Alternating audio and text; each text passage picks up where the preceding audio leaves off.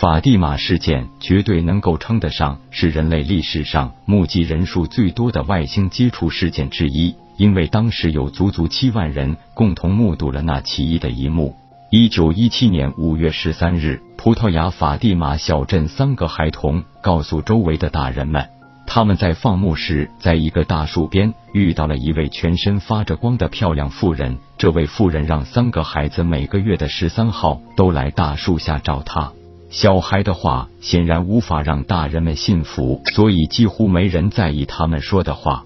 一九一七年六月十三日中午，只有寥寥几人跟随孩子们来到了大树下，想要见见那位浑身发光的漂亮妇人。但是在场的人只看到孩子的嘴在动，并没有听到他们嘴里发出的声音和那位浑身发光的漂亮妇人。因为有些玄奥，这件事情很快就在法蒂玛小镇附近传开了。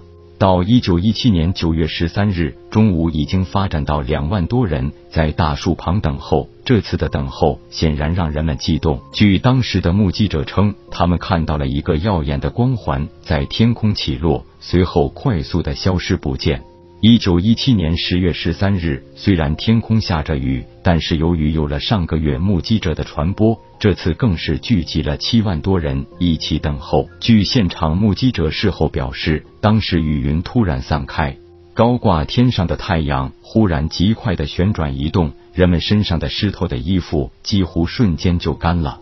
一九七五年七月，法国国家宇航研究中心克洛德·波欧博士召集了一次演讲会。会上有位物理学家提到了法蒂玛事件，他认为这是一场大气对视觉产生的作用，但是因为无法解释的地方太多，该说法并未得到在场科学家的认可。